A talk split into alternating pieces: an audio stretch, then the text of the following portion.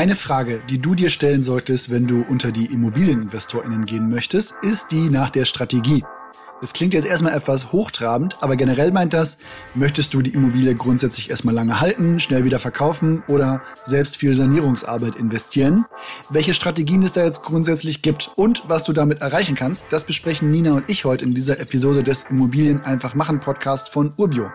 Mein Name ist Oliver und gemeinsam verschaffen wir uns jetzt mal den Überblick, also los geht's.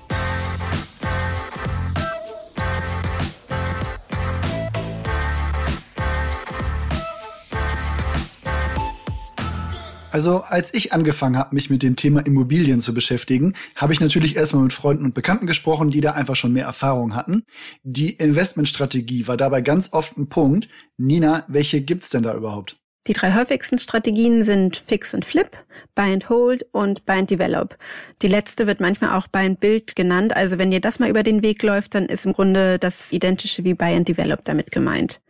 Der Klassiker ist sicherlich die Buy-and-Hold-Strategie und dabei kaufst du eine Immo, die von Beginn an ganz gut in Schuss ist und behältst sie dann längere Zeit. Ganz vereinfacht kannst du sie danach dann verkaufen oder einfach weiter mit den Mieteinnahmen abbezahlen. Ja, das klingt jetzt tatsächlich nach einer guten Strategie zum Einstieg. Jetzt hattest du noch Fix und Flip und Buy und Develop erwähnt.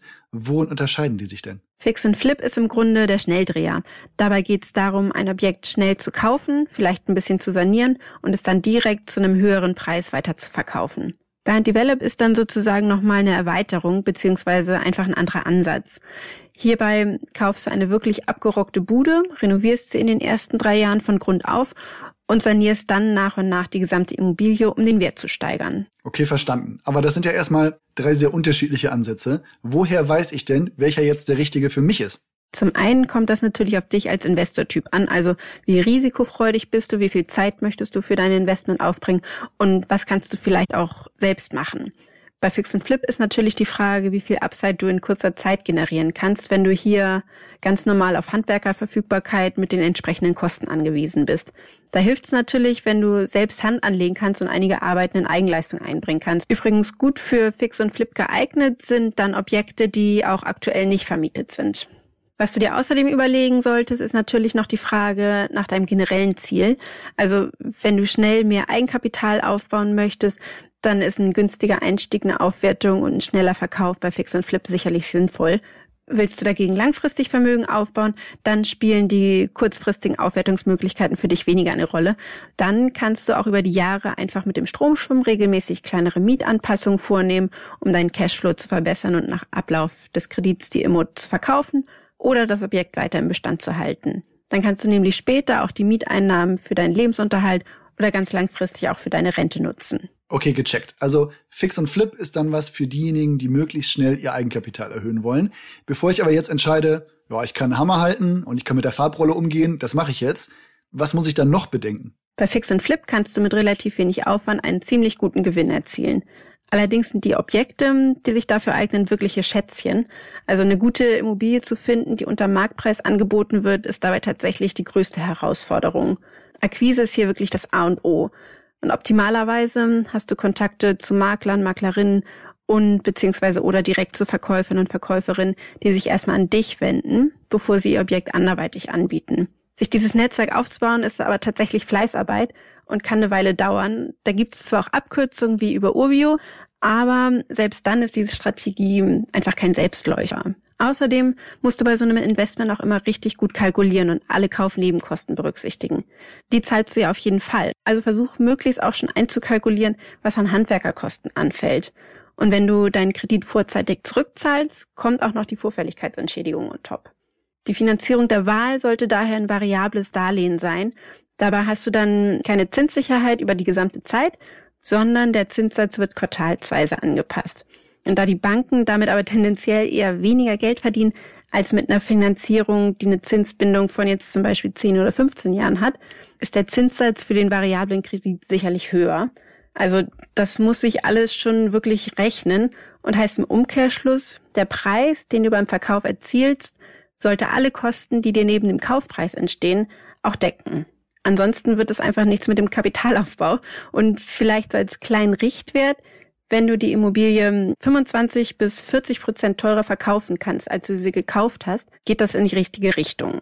Ja, und noch ein wichtiger Hinweis vielleicht dazu, bevor du so eine Fix- und Flip-Nummer machen möchtest und auch von der Bank eine Zusage hast, sprich auf jeden Fall mit einem Steuerberater beziehungsweise einer Steuerberaterin.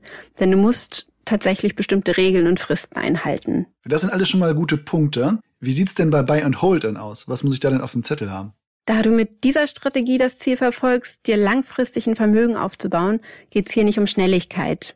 Wie eben schon gesagt, geht es hier vielmehr darum, dass du durch die Mieteinnahmen mittelfristig einen positiven Cashflow erreichst, um beispielsweise im Alter zusätzliche Einnahmen zu haben. Super geeignet für diese Strategie sind Immobilien, die in einem guten Zustand sind und aktuell zu Mietpreisen vermietet werden, die unter dem ortsüblichen Mietenspiegel liegen. Die Miete darfst du dann nämlich kurzfristig anheben und verbesserst direkt die Summe unterm Strich für dich. Tolle Objekte sind dann natürlich frisch sanierte und aufgewertete Wohnungen. Das bezahlst du zwar mit einer geringen Anfangsrendite, aber gerade beim Mieterwechsel macht sich das in deiner Kasse wieder bemerkbar und du hast über die Jahre weniger Aufwand und geringere Kosten. Insgesamt heißt das, dein Mieter bzw. deine Mieterin zahlt deine Tilgung und mittelfristig sogar noch deine Zinsen. Also natürlich jetzt nur indirekt gesehen, aber dadurch baust du dir Vermögen auf ohne dass das Objekt an sich im Wert gesteigert wird. Wer sich aber den Immobilienmarkt in den vergangenen 20 Jahren mal angesehen hat, der stellt schon fest, es gibt bei den meisten Objekten auch noch den Vorteil, dass der Wert sich trotzdem deutlich erhöht hat. Ein Klassiker zum Einstieg für Buy and Hold sind die ein bis zwei Zimmerwohnungen in A und B Städten. Also für Studierende, Singles und junge Paare sind das einfach die Objekte, die zu deren Lebenssituation passen und die sie sich leisten können.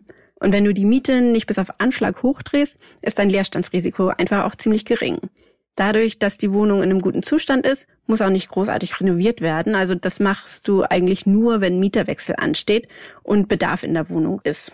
Alles in allem geht's bei Buy and Hold darum, dass du möglichst wenig Aufwand mit deiner Immo hast. Und natürlich ist das auch direkt in größeren Wohnungen möglich. Das Prinzip ist da natürlich das gleiche, nur einfach mit höheren Beträgen. Und wenn ich jetzt nochmal die Finanzierungsbereitschaft der Banken mit der für Fix und Flip vergleiche, ist die bei Buy and Hold auf jeden Fall höher. Wenn ich jetzt als Privatmensch oder Privatinvestor, nennen wir es dann mal, unterwegs bin, dann ist der Aufwand, den ich durch eine Immobilie habe, ja ein wichtiges Argument.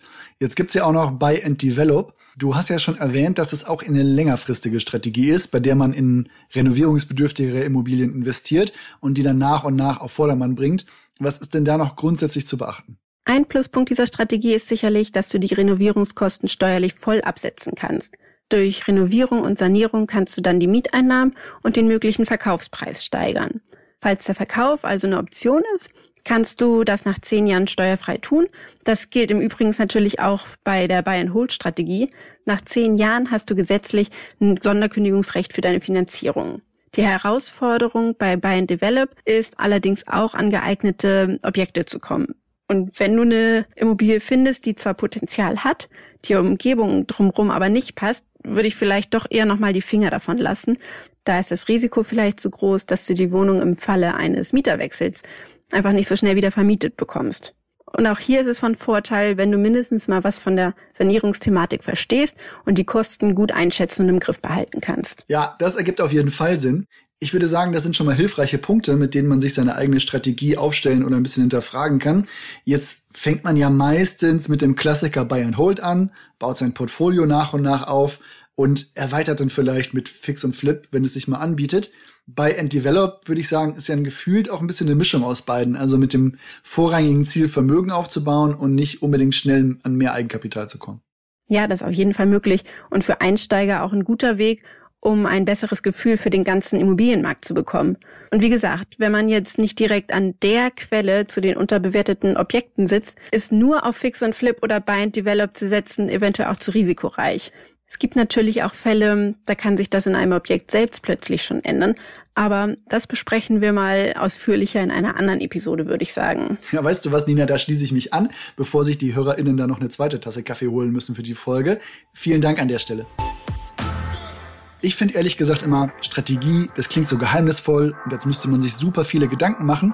Wenn du zur Mehrheit gehörst, dann siehst du eigentlich, dass die Rentenlücke relativ groß ist und größer wird, willst dich dementsprechend auch mit Immobilien etwas absichern, dann bist du bei Buy and Hold und auf jeden Fall in sehr guter Gesellschaft und gerade für Remote-Investoren ohne einen Trupp von Handwerkern an der Hand ist das eine super solide Wahl. Das Schöne ist aber, im Grunde ist alles machbar. Ich kenne auch Projekte, die mit Buy-and-Hold-Ansatz gekauft wurden, bei denen dann der Mieter ausgezogen ist und sich herausgestellt hat, hey, mit etwas Renovierungsarbeit kann ich das Objekt super als Eigenheim zu einem deutlich höheren Kurs wieder auf den Markt bringen. Und beim Thema Fix und Flip Denkt an die Nebenkosten des Kaufs und sucht euch dafür auch direkt die passende Bank, sonst könnte das Thema Vorfälligkeitsentschädigung des Darlehens noch ein Problem werden. Wenn du dich grundsätzlich dazu austauschen willst, herzlich willkommen. Wirf einfach einen Blick in unsere Community. Ansonsten findest du weitere Infos auch in den Shownotes und auf urbio.com.